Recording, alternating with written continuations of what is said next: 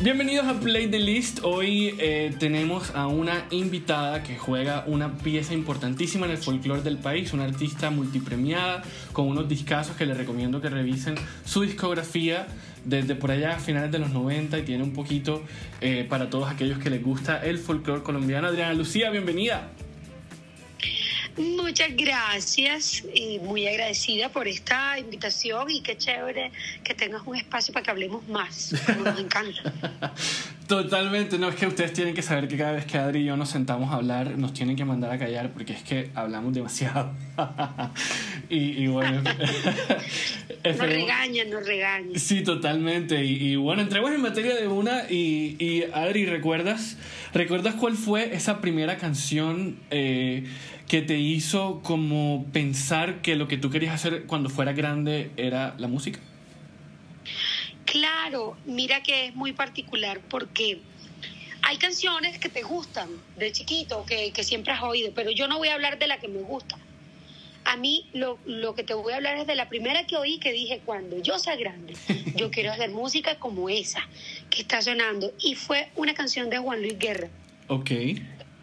Bien, eh, la, yo me acuerdo que, yo estaba eh, en un carro y sonó en una emisora. Viene a viva, no viene. Y, y, venía el pedacito de Acumbaya.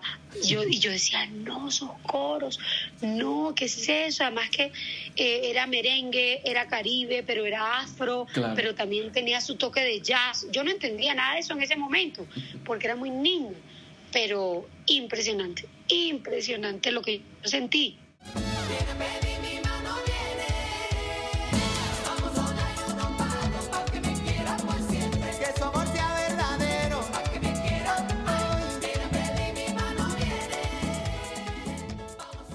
Claro, ¿no? Y que además viniendo de una familia de, músicos, eh, tuvo que, que, tener un impacto mucho mayor, ¿no? Lo que pasa es que cuando uno nace en una familia de músicos donde todo es música, uno no aprende otro lenguaje y crees que el universo entero funciona así. Entonces nosotros las cucharas eh, podían ser baquetas, eh, cucharero, podía ser un platillo, la... molestábamos todo el tiempo. Mi papá cantaba una canción de la Villos Caracas Boys que era mm, Tres Perlas Sí. Y, y, y, él, y él hacía eh, el, el, Castillo San Felipe y todos contestamos Cartagena. y la punta de Betín Santa Marta contestamos. Oye, era inevitable que, inevitable que ustedes tres terminaran involucrados en la música, ¿no? Inevitable, porque además mi papá eh, no lo dejaban ser músico cuando era niño, cuando era joven. Entonces él dijo, pues mis hijos sí entonces, afortunadamente, esa frustración sirvió para que nos descargara la frustración con nosotros y nos apoyase desde siempre para, para que estudiáramos en Bellas Artes, para que estudiáramos técnica vocal. Entonces, siempre vimos la música como una posibilidad. Claro, y eso quería preguntarte, para, bueno, para los que no saben, Adriana y su familia pues, son del Carito. Em, ¿cómo, es el, ¿Cómo es el panorama o cómo era en ese entonces el panorama para, para ustedes con esos sueños tan grandes de estar eh, de alguna manera involucrados con la música en una zona rural de Colombia? La verdad, nosotros nacimos en un lugar supremamente musical eh, como son casi todos los pueblos del Caribe, donde todo el mundo canta, pinta, baila, y el que no canta, pinta y baila cree que sí. Entonces todo el tiempo eh, había gaiteros, había músicos de banda, el festival, ese era nuestro ambiente. Nosotros nos criamos en una casa de puertas abiertas, eh, siempre lleno de gente, siempre lleno de, comida, de cocina, de señoras cocinando, de bailadores. Estuvimos un paso muy importante por la danza, entonces también los grupos de danza, las polleras y todo esto, lo que implica los tambores. Y, y siempre, nunca nos poníamos a pensar de será que yo nunca, será que... No, era como si diéramos por hecho que eso era lo que íbamos a hacer toda la vida.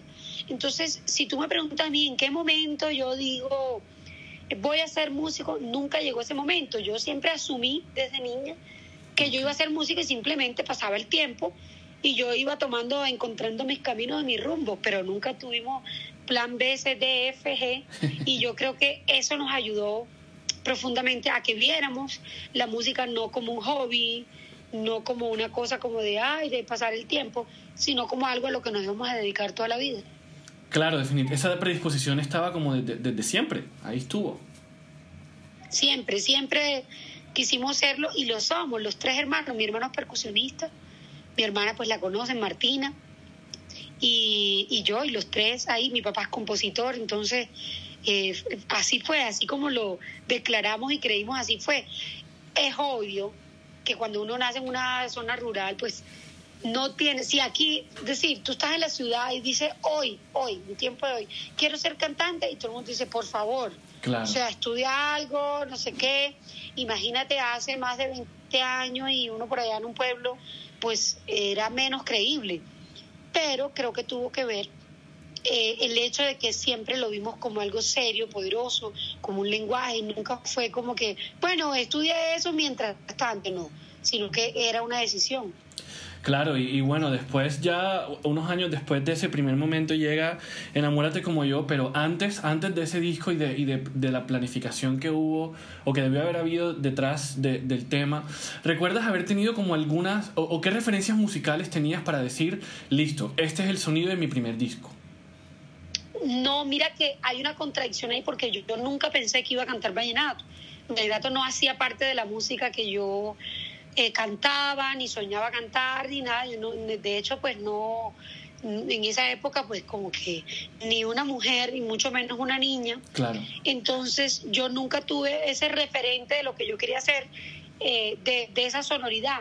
Yo, eh, como me crié entre tambores y entre bullerengues y entre cumbias y porros, mi primera persona que yo admiré, soñé con ser, soñé, soñaba verme como ella, era Lucy González. Lucy González era una intérprete que además muchos años después me enteré que era ciega. Em, yo no sabía que era ciega, yo me la juraba cantando, bailando y ella cantaba sentada y andaba con un lazarillo. Ella cantó para las orquestas más importantes de toda Colombia, recorrió su música a toda Latinoamérica eh, hizo popular canciones como El Polvorete, como La Aventurera, como La Tabaquera. Eh, que eran pertenecían a otras orquestas. ¿no? Eh, su voz se escuchó en México mucho, pero a mí ella me apasionaba porque era ronca. Entonces, yo como soy ronca, era la única voz en la que yo me veía reflejada y era una voz gruesa, eh, ronca. Y en esa época cuando yo era niña las voces eran muy agudas y muy altas y muy yo no me sentía, yo no me veía. Y yo decía no, yo voy a ser como Lucy González eh, cuando luego me entero que ciega yo no podía creerlo, yo pensé que era una mujer que bailaba por todo el escenario, entonces eso era lo que yo tenía en mente.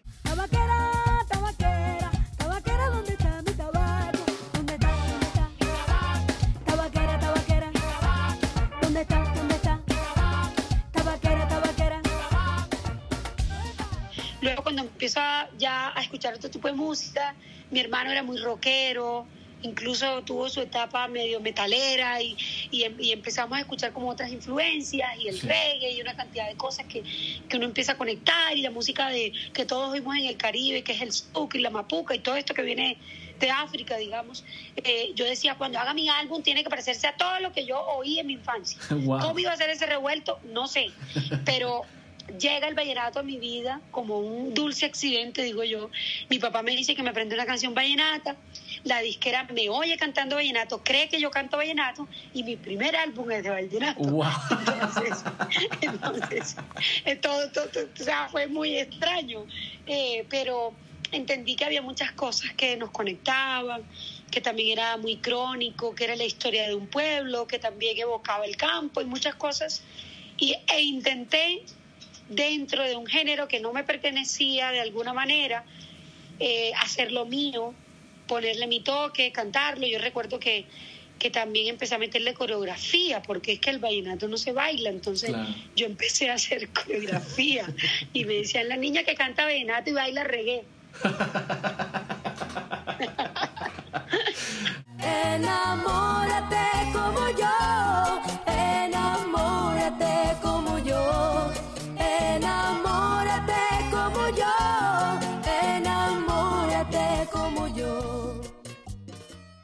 Ay. Bueno, y, y ahí en, en ese género te moviste en los primeros años de tu carrera y recuerdas una canción en especial, para no preguntarte solamente por, por Enamórate como yo, que fue como ese primer gran hit, sino más bien en todos esos, en todos esos primeros años de tu carrera, eh, uno, uno de tus vallenatos que, que, que tengas una anécdota particular o que recuerdes de una manera muy especial. No, yo, yo creo que, o sea, sí o sí toca hablar de Enamórate como yo, en el sentido que, que fue la primera canción que yo oí en mi vida que otras personas se sabían que era mía. Ok. O sea, que yo, yo no, yo, yo oía a la gente cantar Enamórate como yo, y yo decía, no puede ser, se saben mi canción, pero ¿cómo lo saben? Pero si yo la grabé sola aquí, o sea, yo tengo que hablar de esta canción porque yo quiero contarte la primera vez que yo oí esta vaina en un estadio, Wow. la primera vez que yo oí la gente en una plaza de toros en Ecuador cantando mis canciones, yo no lo podía creer. O sea, es como que algo que te marca y marca un camino. Y de esa época hay muchas canciones. Eh, yo siempre tuve eh, la idea de hacer unos covers dentro de todos mis álbumes. Mira que nació por esa época y lo he mantenido Sí. hasta el día de hoy. Sí. Que mm, ha sido que en todos mis álbumes hago dos covers. Y uno de los covers que recuerdo con mucho cariño es Dos Rosas. Y te voy a contar una anécdota muy particular. Dos Rosas, un clásico de la música vallenata. Yo decidí grabarla. Eh, y el- cuando hago mi segundo álbum de vallenato, editan un álbum para Alemania. Wow. Y el, y el álbum se hace como un resumen de mi primero y, segun- y, y segundo álbum. Entonces, es un resumen de los dos y le, le decidieron poner dos rosas al álbum. Pero lo chistoso es que el álbum tenía cuatro rosas, pero se llamaba dos rosas. Yo fui a cantar a Alemania y recuerdo que iba pasando por una discotienda y vi mi disco y yo me puse a llorar. Lástima que en esa época no había tanta vaina para registrar Claro. eso. Por ahí una cámara que tenía mi papá que mm, uno va perdiendo eso. Fue muy emocionante y luego estando yo en la universidad, un amigo de la universidad tenía un, un hermano que vivía en Alemania y también me mandó la foto en una discotienda y, y, y nos reíamos de las dos rosas con cuatro rosas pintadas todo el tiempo. No, man. qué vaina. man. Y ven aquí, ¿cómo, ter- ¿cómo termina Adriana Lucía en Alemania? O sea, ¿cómo, cómo es este proceso? Te llaman y te dicen, oye, mira, en Alemania te escucharon, les gusta y quieren editar tus discos. Mira, es una vaina que solo, de verdad que solo Dios puede hacer una vaina así, porque es que todo fue muy raro. Eh, hay un, un- llega un promotor aquí, un, un promotor eh, de, de Alemania, me acuerdo que se llamaba Matías, Matías Mobius. Llega Matías, está en un hotel, cuando el man, esto me lo cuenta después, ¿no? Claro. Cuando el man prende el televisor, estoy saliendo yo en el televisor. Eh, eh, y, él, y él venía a Colombia a buscar artistas porque el Festival de Verano de Berlín se iba a hacer con el motivo de los países que visitó Humboldt. Entonces, evidentemente Colombia era uno de ellos y venía por artistas colombianos. Y cuando él me ve, dijo, yo quiero esa artista, vio que era de Sonolux, llamó a Sonolux, preguntó por mí y terminamos en Alemania haciendo 11 conciertos. No, imagínate, nada más y nada menos. 11 conciertos, eso. Y claro, y que en ese momento, en ese momento tenía que ser algo extra especial porque hoy digamos que está más abierto, como está muy fácil conseguir sonidos de otros lugares del mundo, pero en ese momento realmente era muy no, difícil. no, no, es que oye, oye, uno va a montar un coche, es decir, tú lanzas una canción hoy y con un link lo mandas a quien sea. Sí, Claro. en esa época uno si quería que el disco llegara a Ecuador había que ir a una empresa de envío, por un paquete y mandarlo. O sea, no había manera digital de enviar esto. Entonces, eso era, imagínate, solamente cosas así que pasaban. Claro. Yo, yo me acuerdo que después fuimos a, a Monterrey, yo tenía un concierto en Monterrey y, y otro lugar bien particular que fui, que es la selva peruana, que es Iquitos, en la selva peruana y yo en la selva peruana, pero ¿quién me conoce a mí allá? Y llego y todo el mundo se sabía mi música. El año pasado estuve, el año pasado a finales, desde esa época no había vuelto, hasta el año pasado y fue una cosa bellísima encontrarme con gente que me decía, yo estuve la primera vez que viniste. Súper lindo, además que fue a reventar. Eh, la, la boletería se agotó rápido, o sea, muy, muy lindo. En Monterrey me pasó lo mismo también. Yo dije, no, pues vamos, qué chévere. Primera vez y yo me, me, me presenté en, ah, no me acuerdo cómo se llama el Hall, mm, no sé qué cosa, Center, bueno, es una vaina súper famosa de, de, de Monterrey y yo decía, no puede ser ahí, pero debe ser que son un montón de artistas, porque yo cuando voy a llenar esa vaina Claro. y cuando llegamos todo lleno, todo, no, no, no, o sea, cosas impresionantes. No, buenísimo. Y, bueno, después de, después de esta época de Vallenato, te tomaste un break ahí de unos añitos entre De Corazón a Corazón y Porro Nuevo. Cuéntanos qué pasó en, en ese momento, o por lo menos si, si recuerdas alguna canción en particular que, que no sé, que te, tal vez la que te motivó a volver o alguna que te daba nostalgia, no sé. Cuéntanos sobre, sobre ese momento de tu vida. Mira, todas mis canciones de Porro Nuevo nacen en, ese, en esos años, todo. Ese álbum se gestó en esos siete años. Fue, y no solamente ese álbum, sino también mi documental Sí. eh, Porro hecho en Colombia. Yo no lo sabía, pero eso, ese tiempo en el que yo me retiré eh, cansada un poco de la industria, con la idea de hacer otras cosas, de, de hacer mi sonido también, de, de- es que llegué de 12 años en una disquera, Claro. ya tenía 18, 19 años y, y ya estaba, ya yo quería buscar otros rumbos, otros caminos, que todo el mundo no me dijera lo que tenía que hacer, cómo peinarme, cómo vestirme, yo quería ser dueña pues de mi, de mi futuro, equivocarme, pero yo, o, o acertar, pero yo. Y, y en esos años empezó una búsqueda incansable, muchos viajes, trabajé con la música siempre, pero desde lo social. Empecé a trabajar con César López, fuimos a las comunas de Medellín, a las favelas en Brasil, estuve en Naciones Unidas, eh, conocí artistas como Angeli Kidjo, con quien canté, o sea, unas cosas maravillosas que sucedieron en esos años. Empecé una búsqueda también con mi sonido en Córdoba, en Palenque, en, en unos pueblos de, de- de los ríos y encontré unas cosas impresionantes y realmente la persona que me motiva a mí para volver es Carlos Vives. Yo le debo esa de vuelta, se la debo a Carlos. Carlos, ya es tiempo de volver, ya es tiempo de volver, ya es tiempo de volver y empezamos a escribir tímidamente unas canciones, luego seriamente y nació Porro Nuevo, un álbum que am- amo profundamente, que, que representa para mí como, como si fuera un primer disco, como si fuera un nuevo comenzar. Claro, no, y, y imagínate, la primera canción del disco se llama Borrón y Cuenta Nueva, nada más y nada menos. Caramba, ni siquiera había pensado en eso. ¿Viste? ¿Viste? Bueno, maravilloso. Esa es de mis canciones favoritas, ¿sabes? Amo Borrón y Cuenta Nueva porque eh, yo digo que es la primera canción en la que empezamos a experimentar, eh, porque era muy experimental y no tenemos referentes. Entonces era un sonido que tocaba inventar, pero esa canción es bien especial porque tiene eh, redoblantes, tiene clarinetes, tiene unas guitarras eléctricas tremendas, tiene una armonía impresionante. De verdad que es un experimento musical interesantísimo y, y esa canción cada vez que la oigo creo que me gusta más.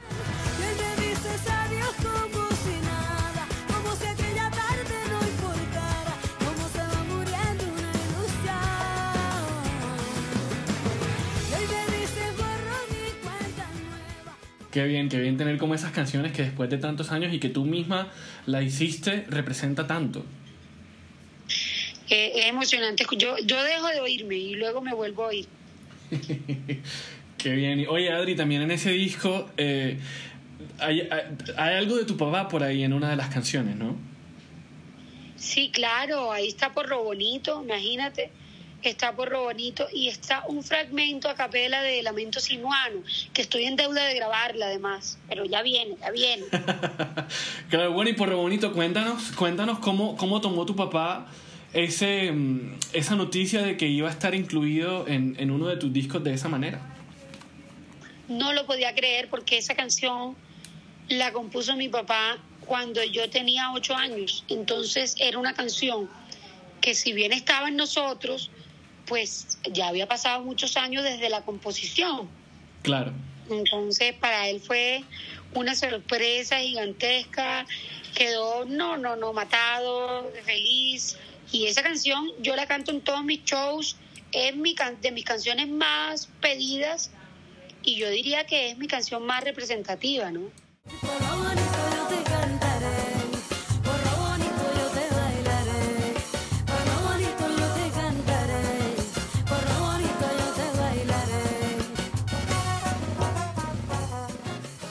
Claro, y qué bonito que tiene ese significado más allá de, de lo que profesionalmente representa, personalmente tiene un significado muy especial.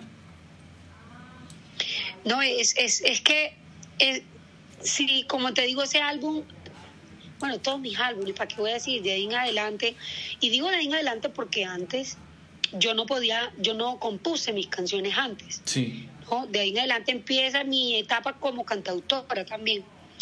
Entonces, eh, es maravilloso eh, poder contarle a la gente mi vida real, mi familia, mis sentimientos, lo que, lo que me da rabia, mis tusas, mis depresiones, mi alegría, o sea, todo. Claro, qué bonito. Y bueno, y después de, después de eso viene Porro Hecho en Colombia, que es un proyecto. eh, creo que todo el que estudie lo que ha sido tu carrera tiene que detenerse ahí un rato porque, porque es algo de verdad extremadamente especial, no solamente para, para lo que representa en la carrera de Adriana Lucía, sino para, la, para el folclore del país. Muchas gracias. La verdad es que, que yo creo que hay un propósito siempre en el lugar donde uno nace. Si los artistas no contamos las historias de los nuestros, ¿quién lo va a hacer? ¿Quién, quién va a contar esa historia por nosotros? Yo eh, recuerdo un, un poema de Gómez Hattin que, que yo siempre lo uso para, para el carito, pero realmente él lo escribió para CDT Sí. donde él nació.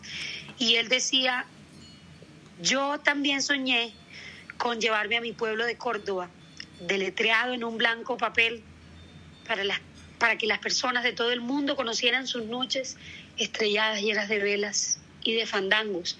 Y cuando, él, cuando yo escuché eso, cuando leí eso, yo dije, "E- eso es lo que yo quiero el carito. Si uno se lo pudiera deletrear un papelito, uno se lo llevaba. Qué bonito. Qué bonito, qué bonita esa historia. ¿Y, cuál es tu canción favorita de ese disco? O bueno, favorita no, porque es que todo, si es un proyecto, todas son favoritas y, y tal, pero, pero la más especial o la que recuerdes con, con un cariño muy particular. ¿De, de cuál álbum? De, perdón, De no, Hecho en Colombia. De Porro Hecho en Colombia. Ah, bueno, estamos en Porro Nuevo, ahora vamos a Porro Hecho en Colombia.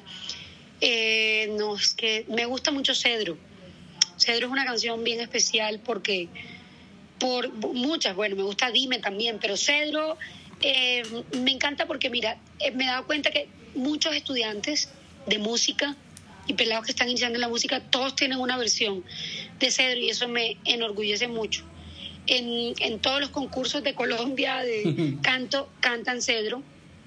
Eso me parece de verdad emocionante.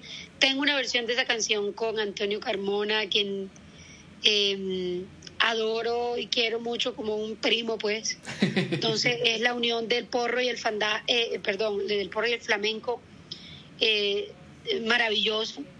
Bueno, de hecho el fandango es uno de los palos del flamenco. Por eso el lapsus.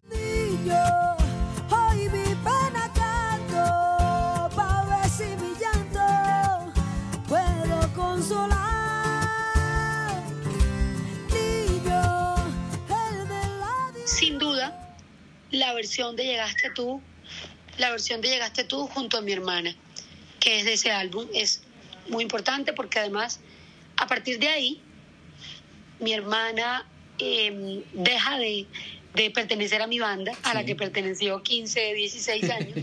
Entonces es toda, es toda una despedida. Sí, eso, y eso quería preguntarte también, en, lo de tenerme un, un- momentito en este disco, porque, porque es muy especial para ustedes dos también, porque a partir de ese momento, así como lo dices tú, ella emprende su camino sola, eh, y creo que un año después ya empieza a sonar fuerte, o un par de años después empieza a sonar más fuerte, y, y bueno, ¿qué sientes tú como hermana mayor al ver lo que ha logrado Martín hasta ahora? No, yo soy la más orgullosa y además la más, la que más le insistía que, que se relajara, que hiciera su sonido tranquila, que no tuviera presión de nada, porque a veces como que hay un afán y la gente le dice, ay, si hubiera, si hubiera. Nada, las cosas en su momento, en donde ella tuviera una madurez para, para proponer música, porque mi hermana es un, mi hermana es un música, es una artista de pies a cabeza, de verdad, verdad. Entonces creo que, que hay que hacer una elaboración de todo ese sonido y mi hermana lo hizo con una preparación muy seria. Entonces Claro. creo que, pues no, pues yo la amo, soy la fan número uno. Eh, ella me, me manda sus canciones, también le hago las críticas y me gusta que a veces no me gusta algo y pues si a ella le gusta pues lo saca, ¿me entiendes? No es que, Claro. no es que yo interfiera ahí en eso. ¿Y cuál, y cuál de to- con cuál canción, de todas las que tú has escuchado que ella ha hecho, cuál, con cuál tú dijiste, wow, esta canción va a ser un hit y es como con la que más recuerdas la carrera de Martina hasta ahora? Yo amo, amo Sonríe Princesa. Sí, yo amo esa canción. Sonríe, princesa, que así eres perfecta, única, sensacional, tan bonita y tan real. Oh, Me parece una canción, su mejor composición. Para mí es la mejor composición de Marty. No, y creo que es Y favorita yo de le muchas sugerí, sí, no, no es que lo que dice todo, o sea, es como, de verdad me encanta. Y yo le sugerí eh, que grabara cuando, que lanzara de primera La Peligrosa, eh, porque la describía ella y describía la banda, que entre otras cosas, Marty no se iba a llamar Martina la Peligrosa, la Peligrosa era la banda, Claro. entonces era Mar- Martina y la Peligrosa. Exacto. Entonces, bueno, creo que de nada sirvió la descripción, pero pero pero e- esa canción me gusta mucho, la Sonríe Princesa. Em, tus ojos me parece chévere también. Sí, esa, esa también es muy linda. Yo con el disco de Martina, que cuando por fin lo sacó, Alma Mía, yo recuerdo, estaba, yo estaba en Praga, estaba de viaje y salió en esos días. Y mi amiga que está allá ama a Mar- yo no sabía, ama a Martina y ha seguido su carrera. Y manejamos a un pueblito ahí como a dos horas de, de Praga y, y literal pusimos el disco dos veces todo el camino. Mi mamá y mi, y mi hermana, las pobres tuvieron que aguantarse el disco dos veces, pero, pero ese disco tiene, ese disco tiene, tiene letras muy bonitas, muy, muy bonitas. Muy Eh, bonitas y además que uno uno valora mucho cuando la gente escucha las canciones, no las típicas que suenan en todos lados, sino que de verdad que oyen todo el álbum. Yo, por ejemplo, cuando organizo el orden de un álbum, lo hago pensando, mírame la locura, para que la gente maneje en carretera y lo deje correr. Claro. Yo, yo siempre pienso Claro. en eso. Claro, y así, así hacemos los old school. Yo todavía compro discos, yo todavía pongo CDs completos y, y eso, eh, creo que ahí, esa magia no debe perderse. Hay, hay una razón especial por la cual el artista escoge el orden de las canciones y eso hay que respetarlo. Mira, yo, yo lo hago desde mi, siempre lo hago yo, ¿no? Además lo hago yo. Eh, desde porque mucho de eso se lo delegan al productor o a la IR tal. Yo siempre lo hago porque pienso en cómo me gustaría que corriera el álbum. Claro, claro, totalmente. Y bueno, regresando a tu carrera, una de las de los lanzamientos, de los últimos lanzamientos que hiciste, una, una canción muy especial, a mi parecer, es Festival en Guararé, o esta nueva versión. Eh, cuéntanos cómo, cómo llega esta, esta colaboración y todo lo que hubo detrás de, de esa Espérate, canción. espérate que llega, llegó aquí visita. vale. Entonces, Vale, vale. ya, ya, ya, ya, ya, ahora sí. Perdóname, estamos en Festival en Guararé. Sí, sí, Festival en Guararé. Cuéntanos sobre, sobre esta nueva versión. Bueno, mi amor, estoy en una entrevista. mi vida. ¿Por qué grabas? Porque estoy grabando la entrevista. Ok. ¿Cómo te parece este chisme? ¿Cómo te parece? Ay, ay, ay. Bueno, para mí, para mí Festival en Guararé es una canción muy especial y no es carreta por varias razones. Primero porque pertenece a mi sonoridad de mi infancia, de mi casa. Eh, eh, eh, segundo porque soy una fan de los corraleros de Majagual, a quienes amo, respeto. Eh, siento que Colombia no le ha dado el valor que merece, que requiere, que tantas cosas. Sí. Y mm, por otro lado, también siento que es mi, la oportunidad de rendirle el homenaje a Alfredo Gutiérrez, quien es para mí un padrino musical. Ahí vamos, mi amorcito, que te llevaré al decimoquinto.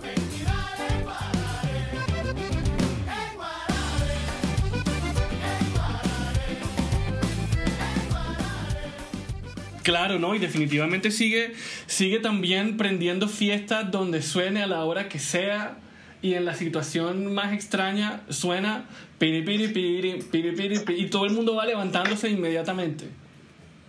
No, eso, eso es peluca a cualquiera. Totalmente. Y Adri, bueno, ya por último, ¿cuál es tu canción favorita en este momento? ¿Qué estás escuchando? Wow, mira, ando, ando reoyendo cosas. Yo amo Drexler, amo Drexler, entonces oigo mucho a Drexler, me encanta, eh, me lo disfruto, lo dejo de oír, vuelvo a él.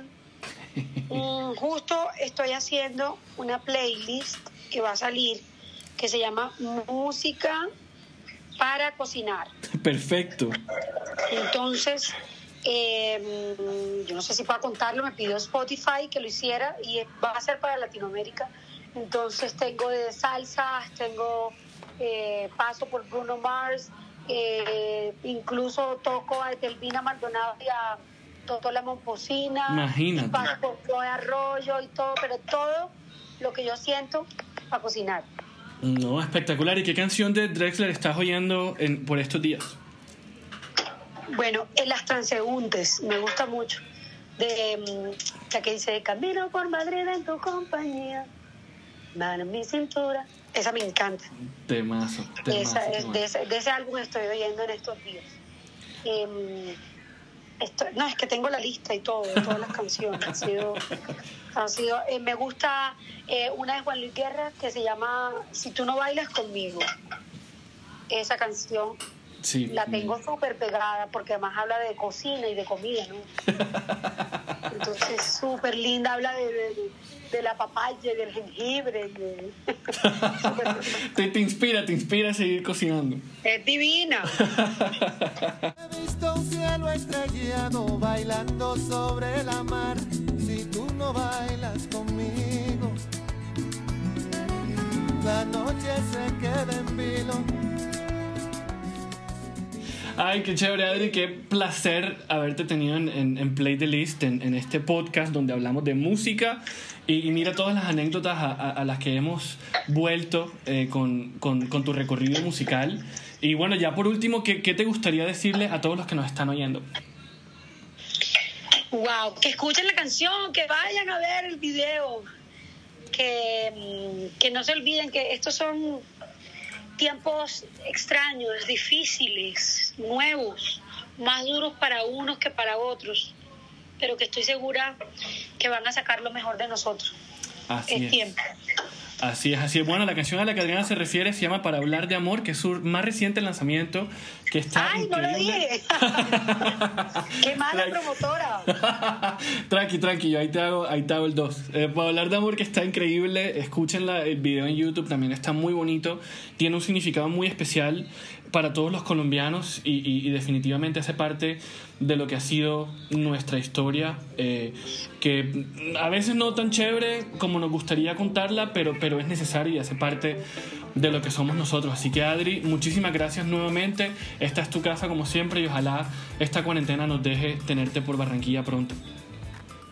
Hombre, muchísimas gracias de verdad a ti por este espacio, de verdad, Will, me encanta saludarte. Eh, eh, siempre que nos vemos tenemos tanto para echar cuentos. Gracias por este espacio, que Dios te bendiga a ti también, que te pasen cosas muy bonitas y que la gente siga escuchando las voces que tiene que oír. Gracias, gracias Adri. Ustedes no olviden suscribirse al podcast en Apple Music y en Spotify y nos vemos la próxima semana. Chao.